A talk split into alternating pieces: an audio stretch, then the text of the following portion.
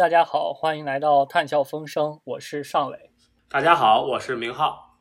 呃，今天呢是我们又是一期加更，然后其实我们是追踪一个大新闻，就是关于 IPCC 的第六次报告，呃，已经最新出炉了，然后有很多其实还是很好玩的东西，我们想讨论一下。呃，其实这是我第一次呃比较认真仔细的读这个 IPCC 的报告啊，当然确切的说，我也没有读完整的报告，只读了这个他们的。啊，所谓的呃叫 summary for policy maker 那一部分，就是一个相当于高层次的这么一个概述吧。我觉得就是读完之后，我还是有呃很多感受，很多困惑。其实因为我们也两个人也不是做这个气候科学出身，所以我们可以啊就简单的讨论一下。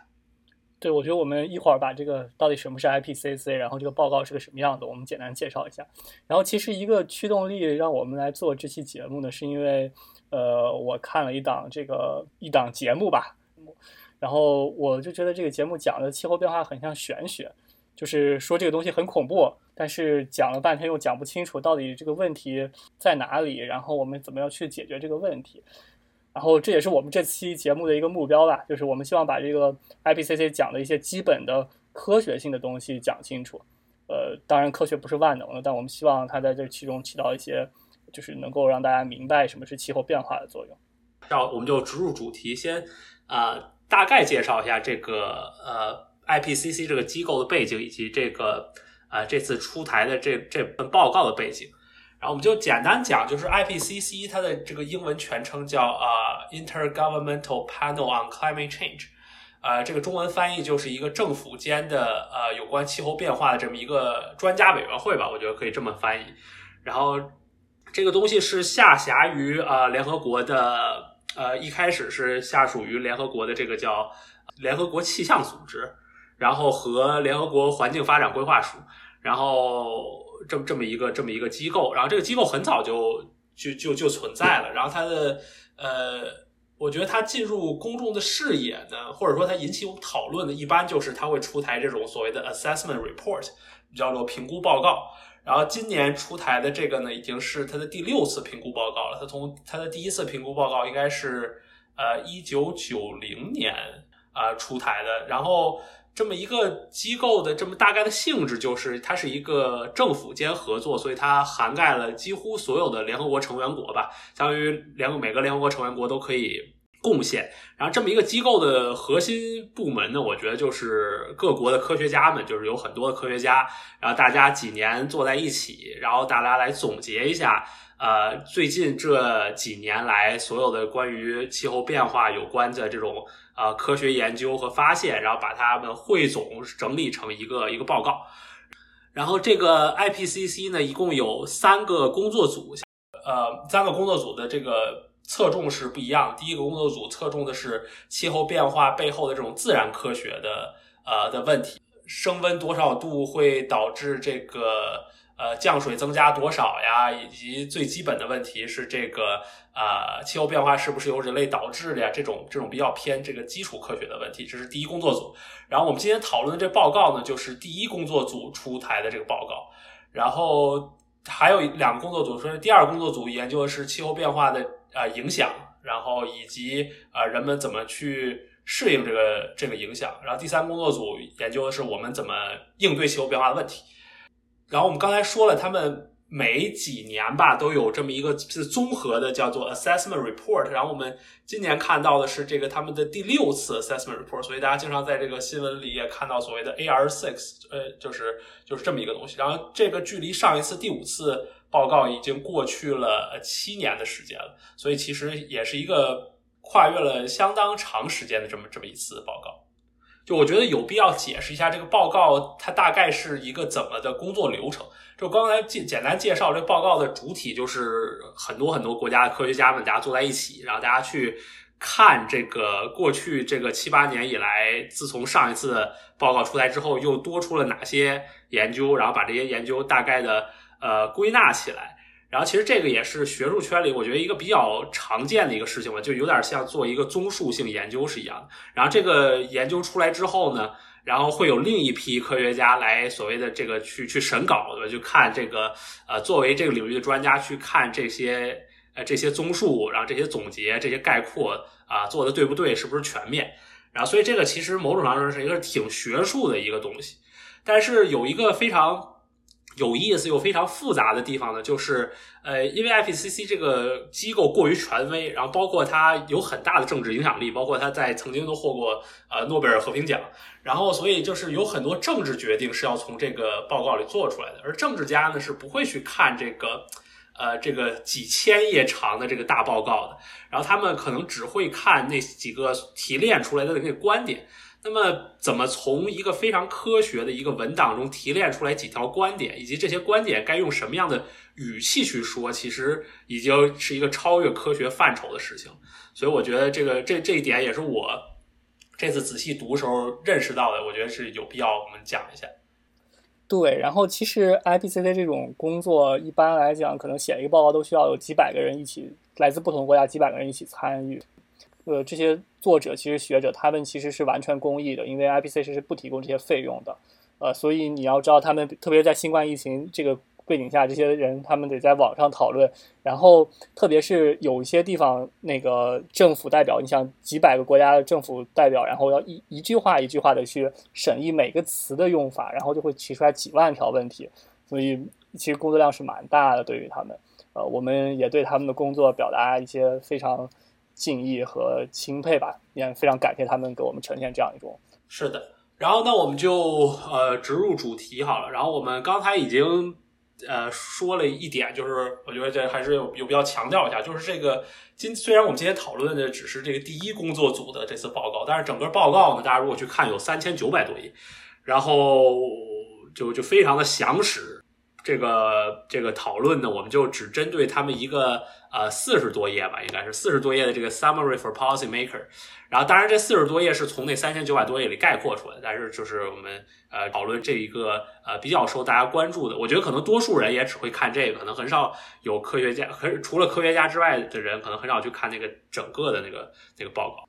对，我觉得可以讲一下，就是其实我们这个第一份报告的这个写作的联合主席，他其实有两个主席，然后其实主席之一呢，就是是一个中国人，是翟盘茂老师。然后其实翟盘茂老师之前秦大河院士，然后其实都是呃中国气象局的，然后也都是中国这种做这种物理和这种气候变化相当权威的学者。然后我其实前几天也听了他们这个。他们把这个所有的中国的这个作者都召集来，然后他们开了一个会，然后去讲这些 IPCC 的报告，其实非常精彩。如果大家对就是非常科学性的那种，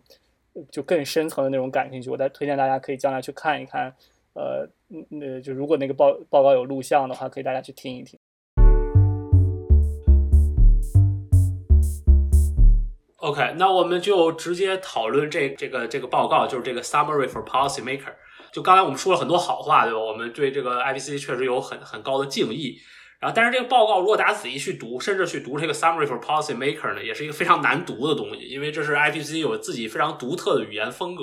就是他们秉承的是他们希望自己能够越客观越中立越好。然后，所以他们讨论这个事物，这个气候变化的事物也是一个非常不确、非常不确定的事物。呃，如果你去读这个东西，你就像你觉得在读一个概率的。一个一个一个不知道一个读物，就是他会说 A 事件发生的概率是呃极不可能，B 事件发生极端可能，C 事件很可能，D 事件大概率发生等等。然后当然这是跟他的这个语言术语有关系。他比如说他会定义呃这个叫什么呃极端可能是什么百分之九十九到百分之一百，比如说很大概率。呃，这个翻译都是我瞎翻译的，但是比如说百分之九十到百分之百等等，然后所以其实这是一个呃挺难读的东西吧，然后这所以也是我们想啊做这么一期节目的的原因。当然也不是说我们俩就读懂了，但只是说可能我们稍微这个二道贩子稍微翻译一下可能会更好理解一点。然后我们就进入这个报告，这个报告呢一共有四个部分，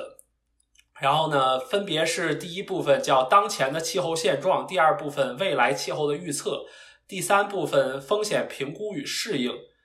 第四部分呃如何控制未来的气候变化。当然，我们刚才提到了这个第一工作组的关注核心还是这个这个基础科学方面的问题。所以，虽然他们也讨论控制气候变化，但是他们不讨论啊，比如说技术啊，然后政策呀等等，那些是其他工作组的这个的范畴。呃，接下来不是还有就相当于是一共有四章内容嘛？我们其实这次的计划呢，就是我们。聊聊我们俩各自其实相对来讲比较个人的一些感受，然后我们挑一些就是我们觉得最重要的点，然后我们争取把大大部分内容都覆盖到，但是挑我们觉得最关注的点，我们来聊一聊。然后其实第一部分呢聊的就是刚才明浩说的这个当前的气候现状，就是当前这个呃呃发生了哪些变化，包括呃气候影响下的这种呃各个圈层的变化，极端降水啊，包括极端热浪事件的变化，我们就来聊聊我们各自的看法了。然后明浩，你觉得？第一部分来讲，你觉得哪些地方最吸引你？你觉得这个事情呃最好玩？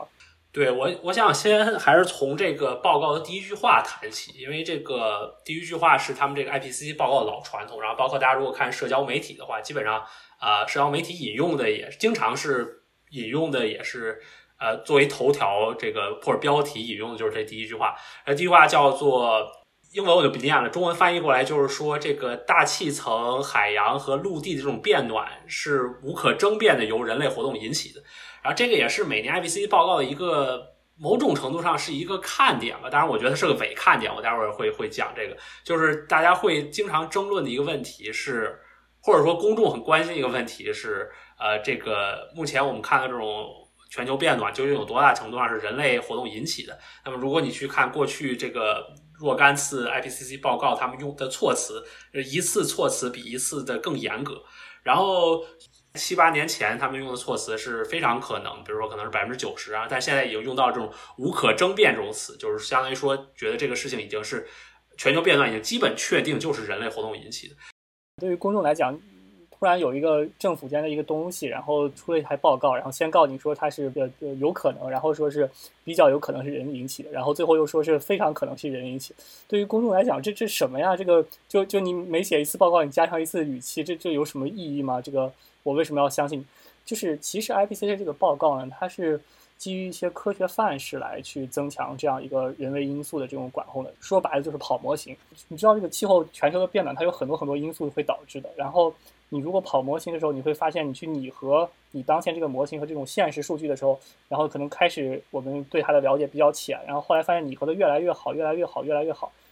对它认识越来越深的时候，我们就有越来越多的确定性来表示，在我们当前这样一个搞差不多对这个气候变化这个呃科学搞清楚的情况下，我们认为这个人类因素基本上是呃绝对是呃主导因素的。我觉得这个是一个就是科学界的过程，但是。如果你从一个公众角度来讲，其实非常疏离的，他是完全不能理解这个。就是我，我觉得其实这也是一个传播学的问题。我们需要告诉大家，呃，我们是如何去判断这种呃人为影响对于气候变化的。它其实是基于一些科学范式和模型。然后，因为我们懂得越来越多，我们能模拟越来越多过程，然后我们越来越有信心认为，呃，人为是它的主导因素。对，我完全同意刚才尚伟说的，就是这个读这个科学报告。和怎么把这个科学报告的知识翻译给公众，其实真是一个非常困难的事情。那尚伟，你觉得这一部分你有什么感兴趣的内容？其实我我最感兴趣的还是这个一个东西叫气候敏感性的这个问题。呃，其实气候变化有一个非常重要的问题，就是呃，我们认为，呃，从科学角度证明，你如果把这个二氧化碳排到大气之中，然后二氧化碳作为一种温室气体，就好像我们那种平时的那种温室一样，然后你二氧化碳就像那个塑料薄膜。然后给地球罩一个罩子，然后因此呢，这个地球就开始变暖了。然后一个很大的地方就是我们必须要定量分析这个东西，我们到底能排多少二氧化碳？然后你把二氧化碳排到大气中之后，然后一部分二氧化碳会被大气和海洋吸收，呃，不会被陆地和海洋吸收，然后另一部分留在大气之中。然后留在大气之中，这个二氧化碳的浓度就和这个升温产生了一个关系，这个关系呢，我们就叫它气候敏感性。然后这份报告有一个非常大的贡献，就是我们开始对云的气候作用有了更多的了解，由此呢，对一些气候敏感性的一些呃问题，大大概率我们可以就是有一些把握了。呃，重要的特点就是好像有一个坏消息，那就是如果气候敏感性是一点五，这是一个非常低的值，意味着你二氧化碳升呃呃浓度翻一倍，这个气候只升温一点五的这个情况被科学证明基本上是不可能发生的。呃，反而呢，可能是会大概落在我们之前说的这种三的位置，就是你二氧化碳浓度翻一倍，可能会到三啊，或者是三点二呀，或者是二点六呀这种区间，的可能性会更大一些。所以这有就意味着我们人类不是那么幸运，好像气候变化的敏感性还是相对来讲处在一个比较居中的状态。我觉得这件事情是我觉得挺有意思的。你你也能看到这个为什么人类对气候变化理解是越来越深的一个地方。对我那天听了一个播客，就在讲这个类似的事情，当然就是呃，哥伦比亚大学采访一个呃这个 IPCC 的一个审稿人了，然后他就讲，其实某种程度上说，这个这个不确定性的缩小吧，它呃既是好事又是坏事，对吧？就是它。或者怎么说？或者说，他认为对于人类采取减排行动，就某种程度上看你怎么理解啊。他认为是个好事儿，因为第一呢，它避免了这种极端情况。反正比如说，假设这个敏感性是六度、五度这样的话，那么其实就某种程度上，我们现在干什么都都有点这个杯水车薪的感觉，对吧？就是说，那么你我们就是势必将迎来一个呃非常非常呃暖的地球，这对人的生活很不利。这种这种极端情况下是现在被排除了，基本上。然后，但另一方面呢，就是说，现在这个东西呢，又不是说一个很低的值，就是说，那么我们其实现在什么都不用干，也也可以接受，就是我们还是需要做一些事情。当然，他是因为这个业内人士了，对吧？然后他就说，呃，某种程度上，这其实对这个业界是一个好消息，对吧？就是说，第一，我们还是需要做一些事情的；第二呢，做一些事情确实是可以帮助我们，呃，帮帮助我们改善的。这我觉得这是这是我听到另一个呃关于这个的解读。对，我还想加一句，就是第一份报告，这也是一份第一次 IPCC 报告，去拿一章的时间来去把极端降水或者是这种极端热浪、这种极端天气，呃，和气候变化的关系讲清楚。其实这个还蛮复杂的。你比方说是，呃，我们之前河南发生的那种极端降水，它和气候变化到底是什么关系？很难去确定它和气候变化之间关系的问题，因为。对科学家来讲，你知道一次降水或者是两次降水，你去确定它和气候变化的关系这是很难的。呃，我们可以知道这个，比方温度升高，呃，大气中的水汽会增多，所以整体来讲，如果是降水，如果有降水的话，降水的这个呃强度会增强。但是在这种极端值的变化，就会有很多复杂的东西。呃，到底未来会不会有更多的极端降水啊？包括这些东西，我想 I P C 的报告也是第一次做了一些评估。对，我觉得关于这个极端，我觉得还是一个挺有意思的题目，对吧？就是当时在这个尚伟在最开始讲到了一个，我们当时俩一起看过一个这个新闻节目，当时觉得这个新闻节目做的不太好。然后这个新闻节目当时提了一个问题，大概就是说，呃，这个主持人相当于某种上为公众提的这个问题，问题是很好问，就是说，看上去呃一点五度、两度这种温度变化，就是一个很小的温度变化。呃，那那我们为什么要为什么要关注它？为什么要重视它？对吧？就这是一个这是一个很重要的问题，其实。然后我觉得一种这个理解这个事情的方式，就是说它对极端天气的影响，其实它不是线性，对吧？那大家如果可以去想这么一个一这这么一个叫什么概率分布，对吧？这个概率分布，它这个比如说画的是呃极端的极端的高温，或者是极端的降水。然后其实这种分布呢，一般都是我们这个数学上讲这种叫做 long tail distribution，就是说它是是非常小概率的事件，但是这个小概率呢，它有可能是非常严重的后果。比如说，就像呃这次这个河南这降水一样，这个所谓几天之内下了一一年的雨，这种影响这范围是是你不可能想象的，对吧？这是一个极非常非常啊非常非常严重的这么一个极端事件，然后但是它的概率又是很低的。然后，比如说，我们看，说哪怕你是从呃，哪怕你的温度只增加了从不知道我全球平均温度从十五度增长到了十七度，就看上去是一个非常小的变化，但是很可能你的这个极端事件发生概率就因为你是在这个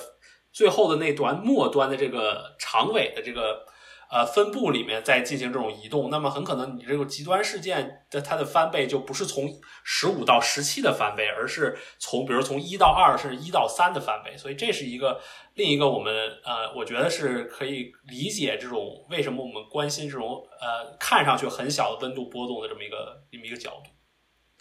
对，极端事件很重要，我们呃应该去，然后包括像雾霾，我们也会说要控制重度雾霾，这也是因为这些极端天气太容易。呃，引发各种各样的问题，然后呃，我们应该做好准备。对，然后这部分我最后就再补充一个，我个人觉得特别有意思点，因为我们觉得我之前关注的主要是都是大气呃层的这个有关气候变化的问题，但其实第一次仔细读这个 IPCC 报告，就发现它是一个非常呃非常全面的报告，对吧？它就是整合了海洋圈，然后比如岩石圈等等呃方面的证据，然后特别我觉得。一个印象深刻，就是对于海洋的研究，就是它对于大气的研究用的词应该是什么 likely 之类，或者什么 very likely，但是它对海洋用的词就是叫做 virtually certain，啊，就是基本上就是海洋的变化就不可能是别人的影响，不可能是自然波动影响，只可能是人类活动的影响。然后就是因为海洋这个东西是一个体量非常大的东西，如果呃你你其实很短的波动，你都是看不出它有什么变化的。然后只有这种人类呃长时间的几百年如一日的进行这种这种这种排放的活动，然后才能对海洋产生这种显著的影响。那么一旦我们看到这种影响，那么它是它就是无可辩驳，它一定是人类导致。我觉得这也是对我个人来说一个挺有意思的发现发现。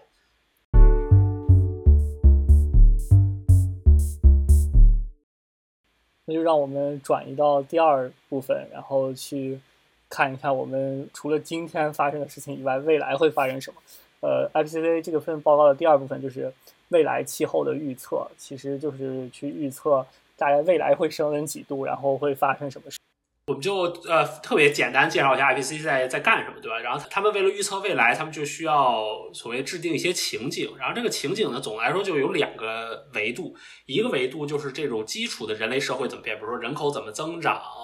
然后比如说呃经济怎么发展等等，这是一个维度。然后这个维度呃他们用一一系列的这种情景这个来模拟。另一个维度呢是人类的这个气候政策会。会怎么变，或者说人类的二氧化碳排放、温室气体排放会怎么变？比如说是是继续很高的排放，没有太多的气候政策，还是说呃使用非常强有力的气候政策，然后造成很低的排放？所以就总的来说，就是这两个象限会有这么一个组合。然后 IPCC 就看了这里面的五个组合吧，就是这个经济发展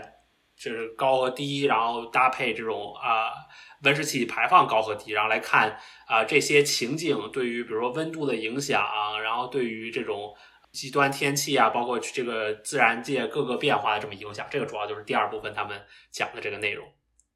然后我看这一部分呢，一个我觉得还是是是挺这个震撼的一个结论吧，其实就包括是也是我看整个报告比较震撼的一个地方，就其实这个。这个点可能我其实之前也也了解过，但是第一次看这个数据，我觉得还是挺震撼。就是说，我们刚才提到的这个，他们评估了这种五个未来的路径，这五个未来路径其实是非常不一样的。有有两个路径，就是说这我们的碳排放快速减排，对吧？然后就是说可能在比我们国家所许诺的这种碳中和还要快，而且是要全世界都要在呃世界中叶就很快这个碳排放就要减下来。然后当然有的路径就是说我们持续高排放等等，就是在这种极。就你这五个路径涵盖了非常大的这么一个范围，但是这五个范五个路径在这个近期，IPCC 讲的二零二零年、二零四零年，它对我们的温度影响是非常一致的，都是说，呃，对我们刚才漏讲了一个重要的这个数字，我觉得可能观众愿意了解，就是说我们现在的温度呢，比这个工业革命开始以来增长了一点一度，然后这个一点一度呢，是是这个这个数字是是挺重要的，因为它可以帮助我们理解这一点五度和二度是什么。然后，在我们现在已经增长一点一度情况下呢，不管我们采取哪个发展路径，我们在未来二十年几乎一定都会达到一点五度这个量级，也就是说，在温度会再增加零点四度。对，所以就是呃，不管人类采取非常极端的呃非常激进的气候政策，还是说不采取任何政策，其实在未来二十年，我们看到这种这种影响都差不多。这些情景的区别在什么时候能看出来呢？也就是说，在二零四零年之后。然后，比如说这个低排放的情境，他们就呃，刚才说他们增到一点五度，然后他们就基本就停在那里了，对吧？他们这个温度就不会再再再持续升高。但是如果你持续高排放，它就会从一点五度上升到二点五度。然后呢，再过四再过二十年，到二零八零年的时候，那么呃，低排放情景它的因为它有负排放，然后它的温度可能还慢慢的会下降，比如降到一点四度。然后但是高排放情就会变到四点四度或者或者三点六度这种非常极端的情况。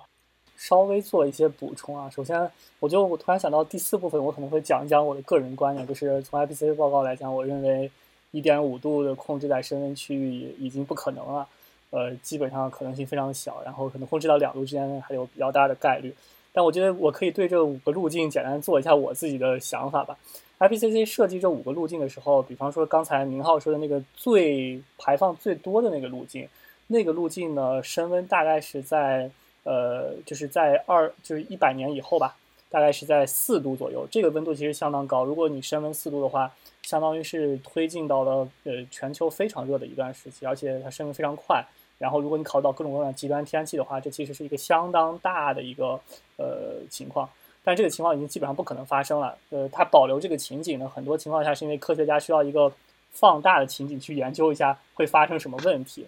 大概我们现在的目前政策来讲，应该看到人类的升温幅度大概在呃一点五度到三点五度，或者是这么一个区间内吧，或者是以两度三度为主的这样一个区间，是当前政策的一个情况。然后如果考虑到这些美国、欧洲、中国都能完成他们这种碳中和的这个想法的话，可能会在呃一点五度到两度之间的这样一个情况。呃，整体来看，就是呃这份报告所设计的情景上。呃，所有的情景都表明，呃，在就是刚才明浩说的，近期会达到一点五度，然后长期来看还需要这个，就是还有很大的不确定性。呃，我觉得另一个呃这部分比较有意思的是，他们这这里面的最后一点，最后一点讲的是这个说啊，很多我们已经发生的这种变化是呃不可逆的。而啊，这个不可逆的意思就是说，在几百年甚至几千年之内，我们是啊，它它是不可逆的。这些包变化包括，比如说海洋的变化。刚才我简单提到了，因为海洋的体量特别大，你让它发生变化就很不容易。那你让它变回去也是非常困难的。然后，比如说这个冰盖的这个融化，然后包括海平面的上升啊等等，这些都是不可逆的变化。OK，那我们来。讲第三个地方吧。第三个地方其实就是我们所讲的，就是更加极端的，或者是更加关于气候风险的一件事情。我觉得大家如果看气候变化，一定我觉得一个很好的理解方式，就是要把它从那种就是买保险或者是怎么样做风险控制的那种角度去理解它。我觉得可以大家更能理解为什么谈了这么多概率啊、未知啊这些东西。其实，呃，我们其实在做一个风险管控。然后第三部分呢，讲的就是风险评估和适应的问题。然后，明浩，你先来说说你觉得就第三部分最好玩的点。我觉得吧，就是其实这这章我是不太理解，因为它这章它的这个几个点都写的没有剩下章，我觉得那么在现实生活中找到它的这个对应。啊，我就觉得它其中一点啊，它讲的是什么呢？这讲的是说，呃，比较两度和一点五度这两个情景。然后，比如说他去发现说。然后他去看这些极端的这种气候的现象，然后他会发现，在两度情景下，这种极端的气候现象，比如说极端干旱，然后或者极端高温，它会在全世界更多的地方发生；而一点五度情景呢，它在它发生的地方，它就会在世界上更少一点的地方发生。我觉得吧，这个也是我们刚才一直在提的一个问题，就是说，呃，怎么理解这个？零点五度或者说更小的这个温度差异，究竟对我们这个人类生活有多大影响，对吧？然后我觉得这个这个报这这一部分里面提到这个点，就比如说可能你这个地方一点五度情景的时候，然后我们国家的这种我不知道，比如十年一遇的这种大暴雨只会发生在沿海地区，可能不会发现在你的家乡，比如你家乡可能是在这个中部地区等等，但是可能在两度情景下，也许你。在你家乡发生这个事情的概率就会就会增加，对吧？所以我觉得这也是就是从区域的角度，可能也是理解这个风险的另一种方法。对，我觉得这其实也是我们所非常我我其实我也非常迷惑的地方，就是一点五度和两度情景的区别到底在哪个地方？就我们能够理解，就比方报道你会说一点五度的时候热浪，我我只是假举个比方啊，比方说是一年有四次。然后这是一个平均概率，然后变成两度的时候呢，可能变成六次，然后呢，极端降水呢，一年本来是一次，然后后来后来变成，比方十年一遇的降水吧，是以前是十年一遇，然后现在可能变成五年一遇。我觉得这些含义对于呃，就是公众来讲，其实我们还是需要更多的一些把报告整合起来去理解。我所以我们还等等后面两个报告，呃，因为就是你比方说荷兰有有这么一次，是我们叫千年一遇的吧，或者是可能是更长尺度的。这样一一个降水，如果这样降水，比方说是，呃，原来是一千年发生一次，现在变成五百年发生一次，这对于到到公众来讲会是发生什么事情呢？然后可能百年一遇的降水变成呃五十年一遇或者十年一遇，呃，我觉得可能还需要我们联系到这种社会科学的领域去更好的理解。对，我觉得这个刚才说的一要结合另外两个工作组是非常对，因为呃，城市已经准备好了十年一遇的降水，对吧？那么你这十年一遇究竟是每年都发生，还是十年才发生？可能其实影响没有那么大。但是我我们的这个基础设施，呃，没有准备好十年，对吧？那么可能本来是十年才受一次。毁灭性的打击，结果现在每年都要受毁灭性打击，这就很难令人接受。所以我觉得，确实，我就呼应一下上伟刚才说的是，需要和这种我们对它的应应对来结合一起看的。那上伟，你这部分有什么你觉得有意思的地方？他们就是 IPC 自己讲的贡献是第一次做一个什么地域性的报告。呃，然后还有一点，我想说一下，就是有一些非常小概率事件，比如说，因为气候变化不一定完全是线性的，有一些地方会发生一些小概率事件，但是。这些小概率会产生重大的影响，比如说，呃，南极冰可能会融化，或者是发生一些环流上的一些变化，这些东西会对我们的气象系统产生非常重大的影响，包括海平面上升。呃，应该来讲，这些呃很多影响是我们不可接受的，但是他们的概率还是比较小的。然后这个报告它是这么讲的，它就是说，呃，从它的这样一个情况来看，在本世纪内呢，发生这种非线性的这种巨大的。小概率事件的这种情况呢，还是基本上可能性非常小，但是他也说这种东西是不可能排除的，呃，所以呃，我觉得我们人类也许会有足够的幸运，然后如果我们实现在这个世纪实现净零排放，呃，在很大概率上我们还是可以保证地球当前的一个气象状态的，呃，当然这个概率也是不可能排除，我想可能未来的报告可能会对这样的事件，呃，有更多的研究和阐释这种小小概率大影响事件的。呃，发生情况。好，那我们就最后进入这个最后一部分，叫做控制未来的气候变化。刚才也说了，其实这是第一工作组的这个部分。虽然他谈的是控制未来，但是其实他没有具体谈这个技术啊、政策呀、啊等等方面的内容。然后他就是结合刚才他的这个情景分析来讲的。那在这一部分上，你觉得你有什么感兴趣的地方？那个就是。一点五度基本不可能实现，然后两度还有可能，就是我我自己的个人感受吧。首先是有一个那个，我记得有那张图，对吧？你那个看到那个累积二氧化碳排放和地球升温之间有一个拟合的很好的一个线性关系。你每多排一吨二氧化碳，这个地球就会多变暖那么一点点。这个这个关系好像是非常就是扎实的一个历史历史上我们可以看记录到那个关系。呃，然后这个过程其实很复杂，因为。呃，我们刚才可能没有聊到，二氧化碳会被这个大气吸收，然后会被这个呃海洋所吸收，然后呃剩下的一部分会移到这个大气之中，然后包括这次的也也在定量的去分析这些东西，然后一个大概的一个问题就是，我们如果要想控制到一点五度，还能排放多少二氧化碳？呃，然后得到的结果，我记得我我因为我这里没有数字啊，但是大家可以看一下，我记得是五五百五十 G 吨到六百 G 吨这个数量级，就大概我们十年、十一年的排放。呃，因为你知道中国是二零三零年达峰嘛，可能呃欧洲、美国可能排放下降的快一点，然后再加上印度涨的话，其实我觉得未来十年全球的碳排放下降应该不会很快，就是应该还会摆出来这种这样一个高位，而不会出现这种。极端下降的趋势，所以我觉得我们大概可以预期，二零四零年左右会达到二零这个一点五度的这样一个升温。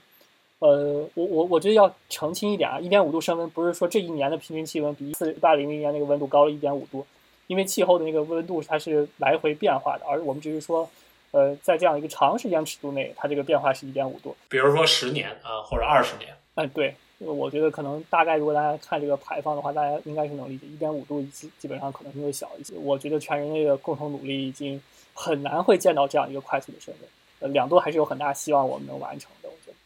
对，我觉得对我来说，又回到。第二部分讲的那个，就是说在短期之内，这些情景其实都一样，对吧？他们就在从温度升高的这个角度来说，他们都一样。所以一方面就是我们肯定是要对未来这种变化做好准备，这是一方面。但是另一方面，其实他们虽然可能温度平均温度的升高是一样，但是其实他们在很多地方还是有很多不一样的地方。